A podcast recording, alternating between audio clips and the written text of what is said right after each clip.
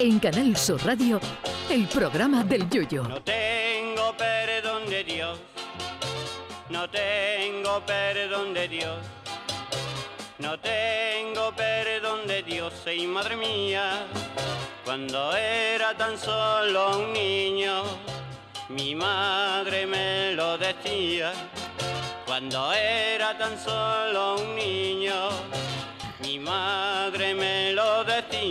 La dirección de la Policía Nacional ha eliminado el examen de ortografía que debían pasar los aspirantes al cuerpo que se presentaban a la oposición. Verán ustedes cómo al final se va a hacer realidad el chiste ese de los dos policías que investigaban un tiroteo en una carretera y cuando estaba realizando el informe uno dice, se encuentran varios casquillos de bala en el arcén. Y dice el otro, ¿arcén se escribe con A o con H? El primero se lo piensa y le da dos patas a los casquillos y dice, se encuentran varios casquillos en mitad de la carretera. Digo yo que no ponerle un acento a una palabra o alguna faltilla leve no tiene por qué eximirte de ser un buen policía, pero con la que está cayendo y con lo que se ve en las redes sociales, cuidar la ortografía no está de más en asuntos oficiales. Porque ¿qué sucedería si voy a la comisaría a renovarme el DNI y en las instrucciones que ha redactado un policía que no pasó el examen pone que debo poner las huellas datilares, sin C? ¿Puedo mojar un dátil en la tinta y ponerlo en el carnet? Literalmente sí, porque una huella datilar es la huella de un dátil.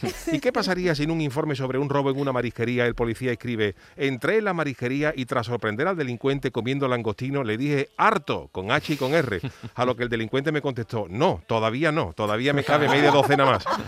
Esos fallos ortográficos en los atestados policiales pueden variar sustancialmente el delito, porque si un policía escribe que en el atestado se procede a la detención de una señora que hurta con gran habilidad, si el policía escribe hurta sin H, lo mismo la hurta es a la roteña y la habilidad de la señora es cocinarla mucho mejor que Ángel León. A esto se pueden acoger miles de abogados que van a mirar con lupa los atestados y no les extrañe que más de uno pueda conseguir la libertad de su cliente por defecto de forma. Y sinceramente, he visto uno de los ejemplos de examen de ortografía de los opositores donde se recogen 100 palabras y había que decir si estaban o no en el diccionario de la lengua española. Y aunque hay algunas complicadas, hay algunas que si se da por buena, solo esa es para suspender a quien sea, aunque tenga las otras 99 acertadas. Por ejemplo, dar por buena arterofilia o paopérrimo es para coger a las aspirante y policía y ponerle dos años de cárcel para que no pueda presentarse por antecedentes penales. Sinceramente, de verdad, admiro a los policías, cuerpo donde tengo buenos amigos, pero esta es una prueba más de los endeblitos que nos estamos poniendo con el tema de rebajar el listón en las oposiciones. Pero claro, si desde chiquititos permitimos a los niños que pasen de curso sin tenerlo todo aprobado, no vaya a ser que cojan un trama, pues así nos va. Que estamos hartos de confundir el haber con el verbo haber en redes sociales como para tener encima que soportarlo en una denuncia.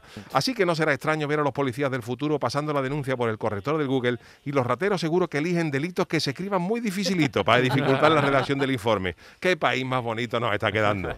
Ay, mi velero, velero mío. Canal Sur Radio. Llévame contigo a la orilla del río. El programa del Yoyo. Ladies and gentlemen,